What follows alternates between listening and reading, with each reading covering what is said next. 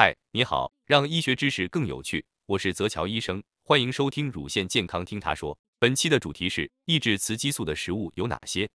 食物的成分如果能抑制正常雌激素在人体内的合成，就可能降低雌激素水平。芳香化酶就是体内合成雌激素的重要催化酶。事实上，在乳腺癌治疗中，经常使用的来曲唑等抗雌激素药物，实际上就是芳香化酶的抑制剂。有趣的是，在很多蘑菇中都发现有芳香化酶的抑制物质。韩国曾有研究发现，饮食中如果有比较多的蘑菇，更年期前患乳腺癌的风险显著降低百分之六十五至百分之七十。重要的是，蘑菇里的这类抑制物有两个很好的特性：第一，耐热；第二，溶于水。